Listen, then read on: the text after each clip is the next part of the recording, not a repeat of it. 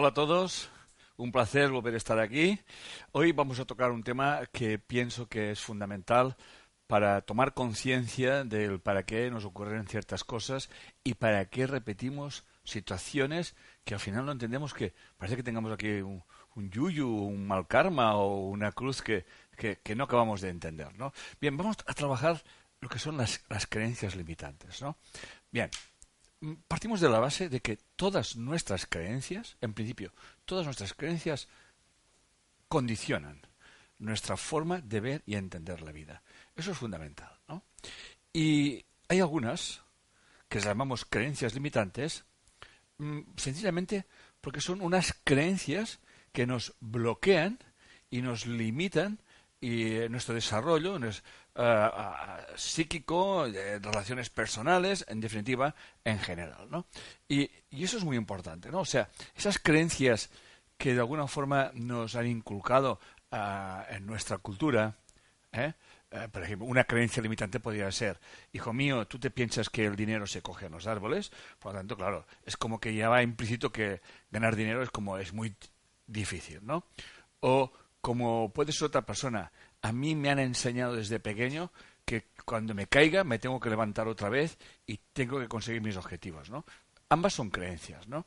El que eh, la, primera sería una creencia limitante y la segunda la podríamos considerar una creencia que me ayuda a avanzar y a superar obstáculos en el camino.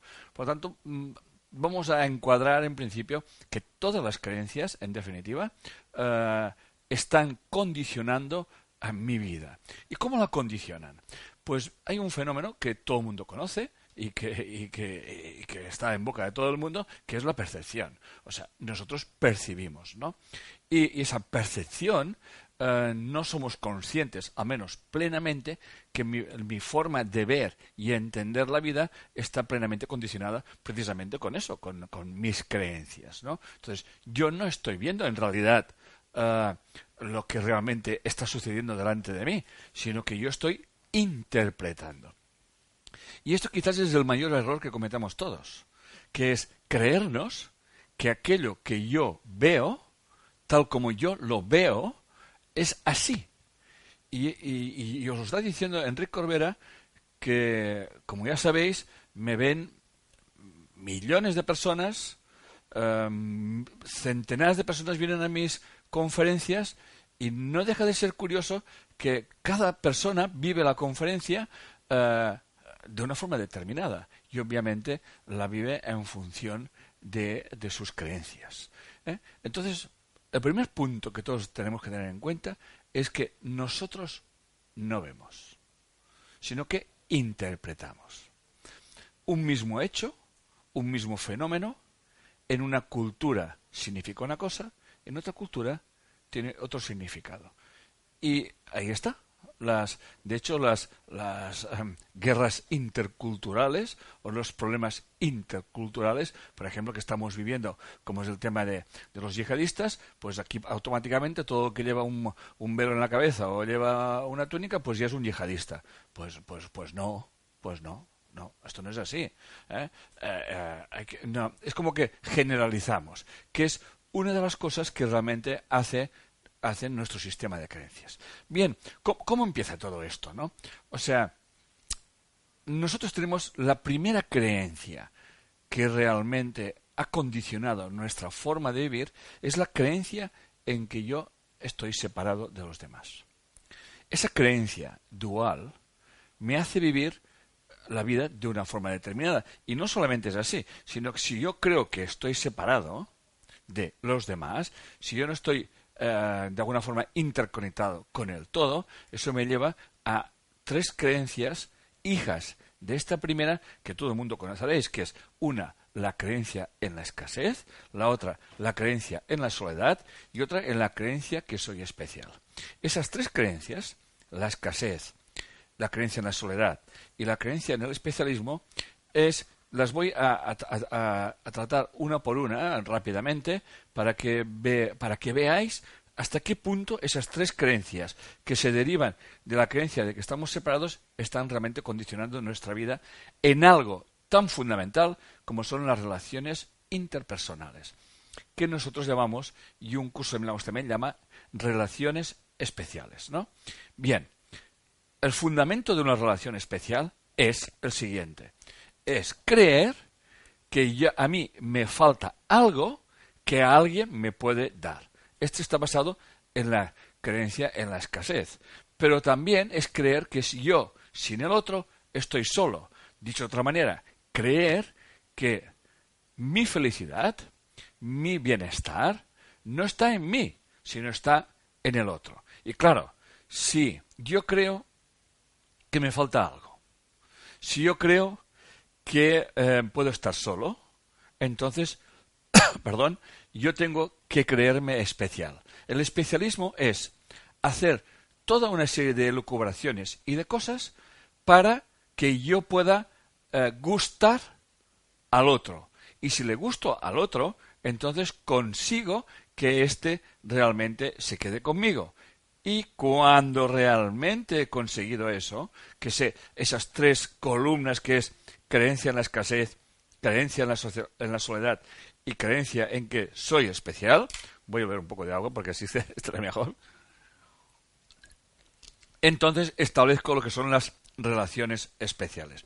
Pero cuando tengo relaciones especiales, automáticamente me viene otro miedo, o me viene otra creencia, que es la creencia en el miedo de que yo puedo perder eh, eh, esta relación especial, porque pienso, estoy proyectando en esa, en esa relación especial, estoy proyectando eh, pues la creencia en la escasez, la creencia en la soledad y la creencia en que tengo que hacer cosas para gustar al otro, para que éste no me deje y no me quede otra vez solo y me vuelva otra vez a quedarme pobrecito, pobre de mí.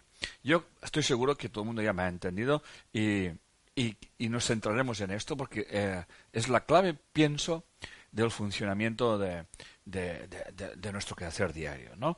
Voy a leer eh, tres, mm, tres definiciones de lo que es la, eh, la percepción y cómo realmente están, están dominadas por estas creencias que estoy explicando. ¿no? Dice, eh, un curso de milagros en el prefacio dice, el mundo que vemos refleja simplemente nuestro marco de referencias interno, las ideas dominantes, los deseos y las, emociones que albergan nuestras mentes. Aristóteles, en, en su libro Revolución del Alma, dice, si andas preocupado por problemas financieros, amorosos o de relaciones familiares, busca en tu interior las respuestas para calmarte. Tú eres el reflejo de todo lo que piensas diariamente. Y eh, otra definición es todas nuestras creencias son limitantes, pues estas nos impiden ver la verdad de todo cuanto nos sucede a nuestro alrededor. Bien, como podéis ver, eh, esas tres definiciones vendrían a ser, una síntesis, un resumen de esas eh, creencias fundamentales. Fijaros bien.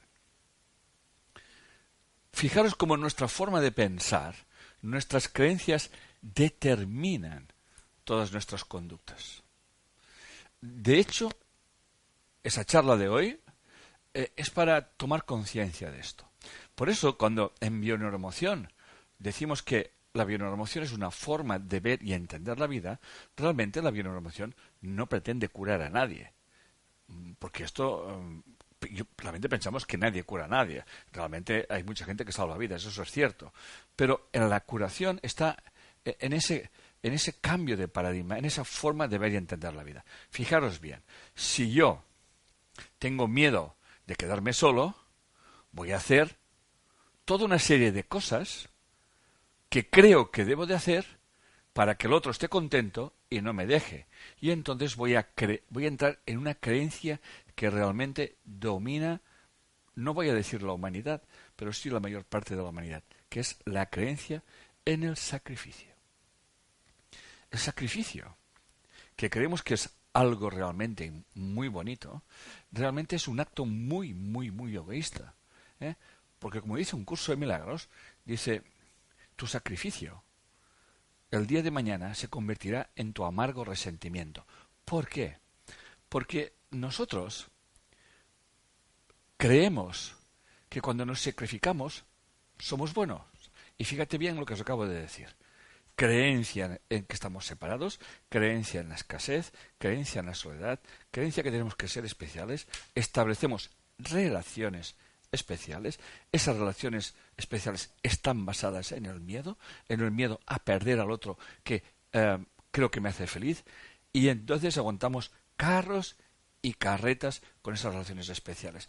Y para que esa relación especial se mantenga allí, la tengo que revestir con otra creencia, que es la creencia en el sacrificio. Y como eh, eh, eso duele, tengo que ponerle otra creencia. Y la creencia que es que yo te amo tanto a ti que me sacrifico mucho. Por lo tanto, no podemos entender amor sin sacrificio, cuando en realidad el auténtico amor no tiene nada que ver con el sacrificio, etcétera, etcétera.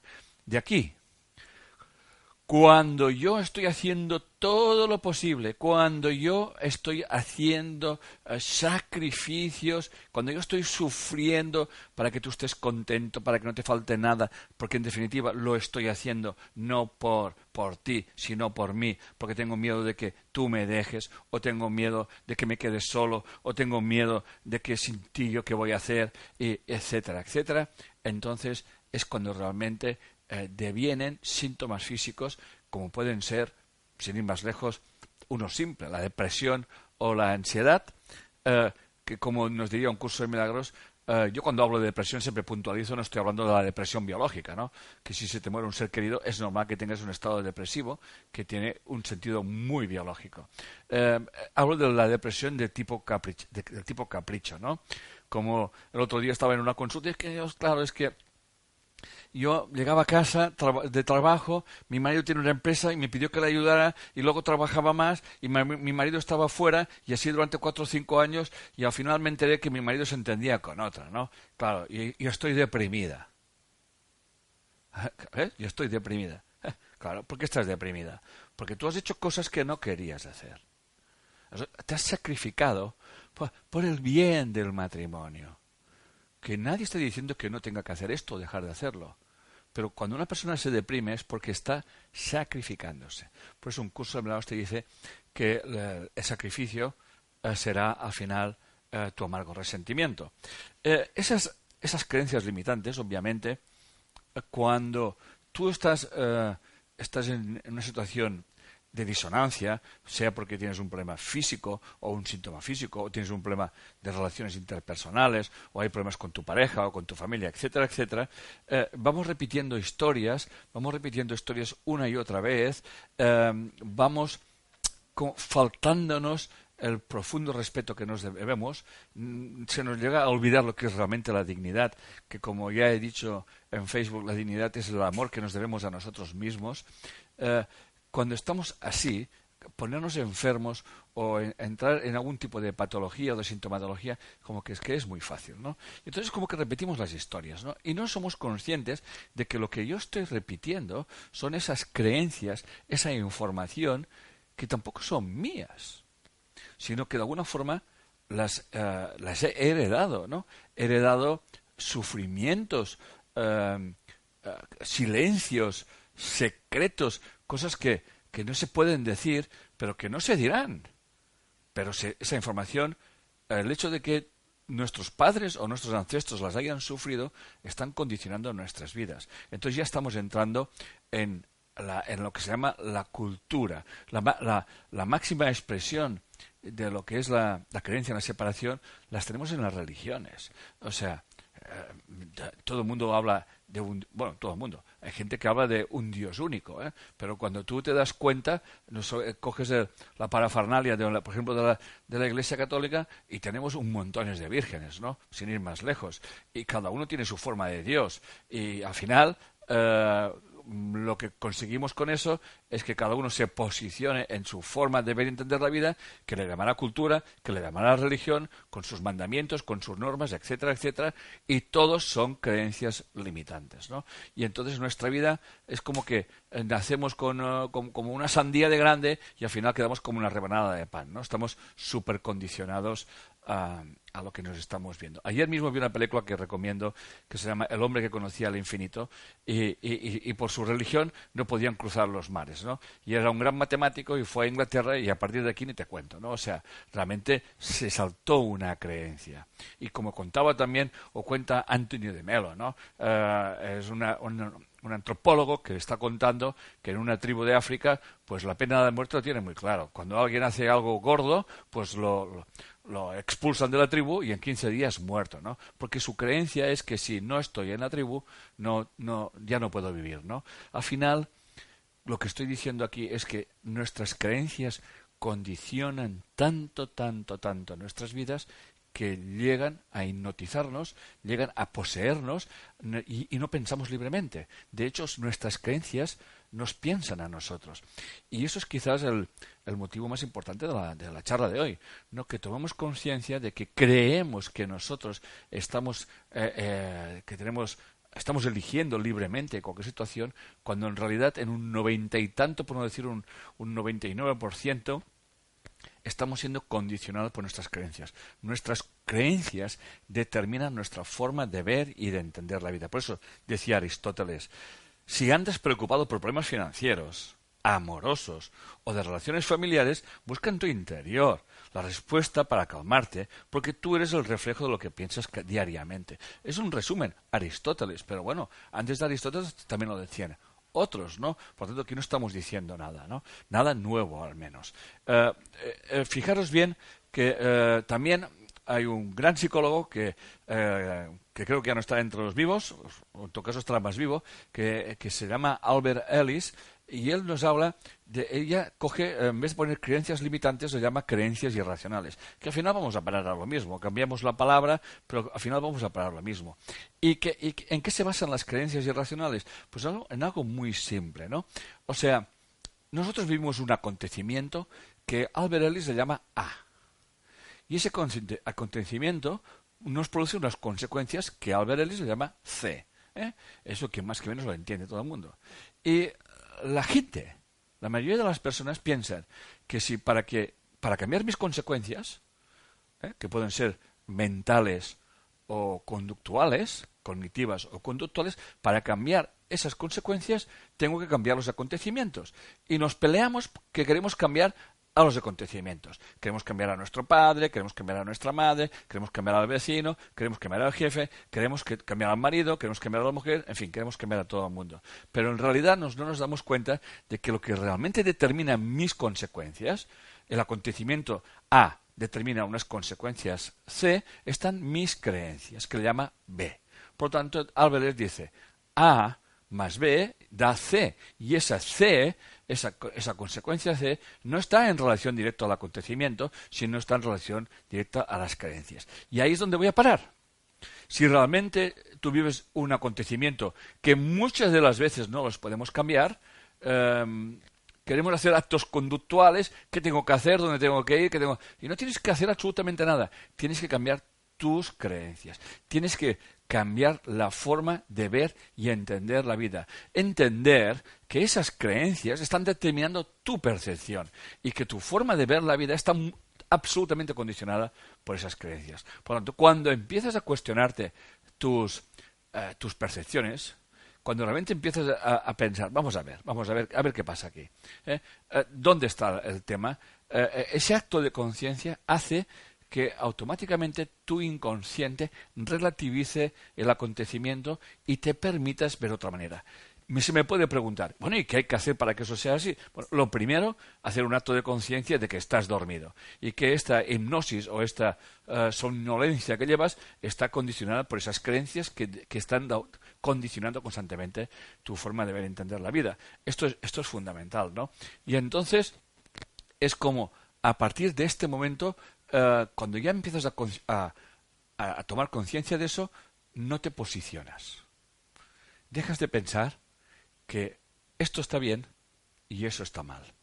Porque realmente si te, si te posicionas, entonces estarás haciendo también otra lista de creencias. Cuando dejas de posicionarte, cuando dejas de juzgar, te empezarás a dar cuenta que las cosas se complementan. Pero para entender esto hay que ver un cambio de paradigma, que es el que siempre proponemos nosotros a través de la bioneuroemoción. De hecho, la bioneuroemoción enseña a, eso, cambiar tu percepción en, eh, una mente no dual, una mente donde comprende que en el mundo dual, eh, positivo y negativo, no tendrían sentido el uno sin el otro.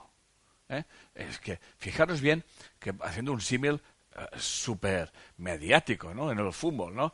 ¿Cuánta gente ha dicho que si no existiera el Barça, eh, pues no existiría el Madrid, ¿no? O sea, bueno, igual, igual existiría el Madrid, pero que realmente esa, esa complementariedad, esa, esa, más llamarle, esta oposición, eh, no es real. Lo que es real es que cada uno se retroalimenta en el otro. Y eso es muy importante, porque cuando uno ve lo que hace el otro, el otro quiere hacer lo mismo. No sé, con el tema de los estadios. ¿eh? Ah, un estadio más grande, pues yo lo hago más grande que tú, ¿no? Pero al final, eh, ahí tenemos un ejemplo de lo que cotidiano, ¿eh? Y como estos, uh, 50.000, ¿no?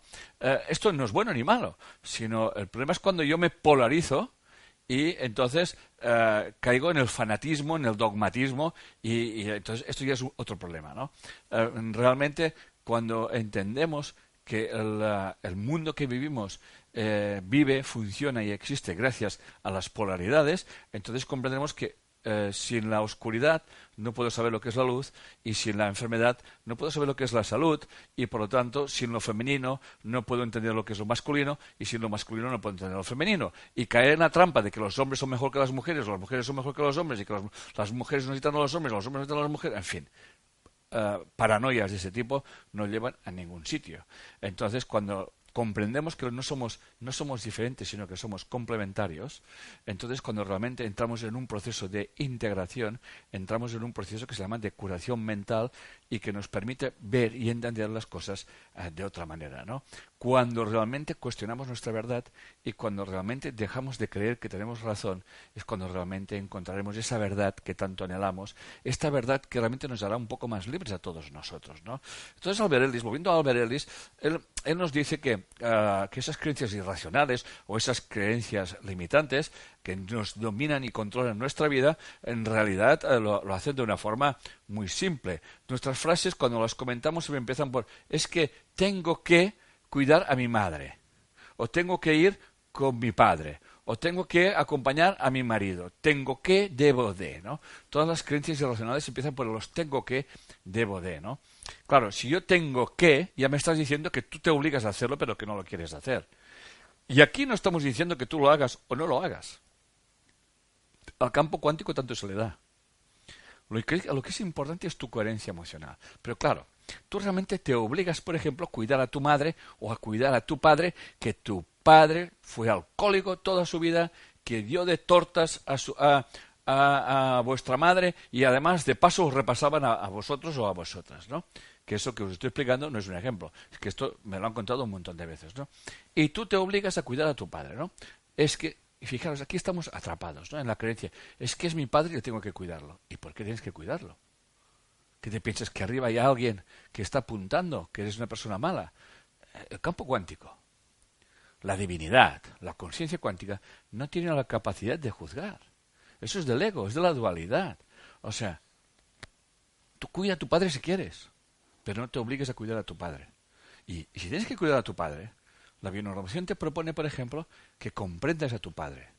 Y luego lo cuidas si lo quieres cuidar. Y si no lo cuidas no pasa absolutamente nada. De hecho, muchas personas que me vienen a mi consulta y me vienen con problemas físicos, realmente sus problemas físicos están basados en esas creencias. Tengo que o debo de. Y me debo. Entonces, eh, estoy, eh, me han atrapado. Mi madre, por ejemplo, ha estado toda su vida en un estado de sumisión. Eh, mi padre ha hecho lo que le ha dado la gana. Mi madre se ha volcado en mí. Y entonces tengo a un, un hombre que, que será hombre pero no es, no es maduro. Y es un inmaduro emocional y que busca una, a, una, a una mujer que, que, le haga como de madre, etcétera, etcétera. Y fijaros bien que volvemos al principio. Estamos en las relaciones especiales. Por eso todas las relaciones especiales son causas de desarmonías, desavenencias, de problemas de toda índole y de toda problemática física y mental. Y esto es realmente a lo que iba, ¿no? O sea, Tienes que estar con quien quieres estar. No estés con quien no quieres estar. Habla con quien quieras hablar. No hables con quien no quieras hablar. Y ves dónde quieres ir y no vayas donde no quieres ir. No te obligues a. Porque cuando te obligas, nadie te juzga, lo que te juzgas eres tú. Y luego tomas conciencia que en realidad esa dependencia emocional que tienes con tu padre, que tienes con tu madre, pues puede ser porque cuando tú estabas en el vientre de tu madre, por ejemplo, tu madre pues estaba viviendo una situación emocional muy, muy estresante y lo, lo último que quería es estar embarazada y tenerte a ti. Eso no quiere decir que tu madre no te cuidara y no te quisiera, pero en tu impronta, en tu inconsciente biológico, hay, un, hay una ausencia, eh, hay una información de que tú eh, como que no perteneces al clan, ¿no? Eh, eso que estoy diciendo, mm, hoy en día la ciencia lo está demostrando en la epigenética conductual, ¿no? O sea, Nisa Carey, en su libro Revolución Epigenética, nos dice que el, estado emocional que la mamá vive, como diría Bruce Acelito en el ambioma en que la mamá vive cuando estamos esos tres meses, los tres primeros meses eh, dentro del útero de nuestra madre, pueden condicionar toda nuestra vida. Pero claro, esto, ¿cómo podemos trascenderlo?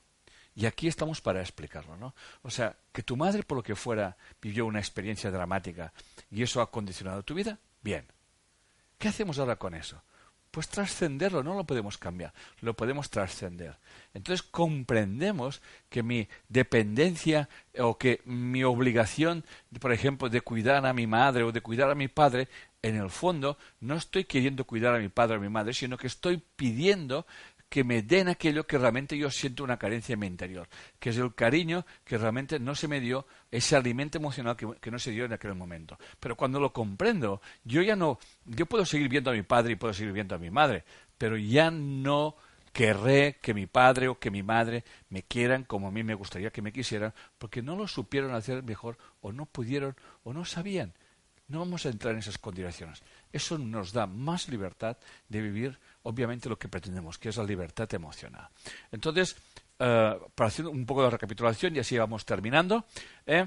Las creencias limitantes, las creencias siempre de alguna forma condicionan nuestra vida y nosotros trabajemos esas creencias limitantes que son las que nos bloquean, las que nos impiden cambiar, las que nos hacen repetir historias una y otra vez, eh, en definitiva que nos sentimos como atrapados, como que, como que estamos en un, eh, eh, en un um, círculo, ¿no? Ahí dándole vueltas la pescadería que se muerde la cola, ¿no? Cuando comprendemos esto, entonces, cuando detectamos esas creencias limitantes y nos damos cuenta de que han sido condicionadas por cosas tan sutiles de cómo vivió nuestra madre, nuestros padres, eh, qué, información heredaron, etcétera, etcétera, nos daremos cuenta de que es, nos hacen vivir ciertas experiencias en nuestra vida que, que se pueden resumir en tres apartados muy importantes.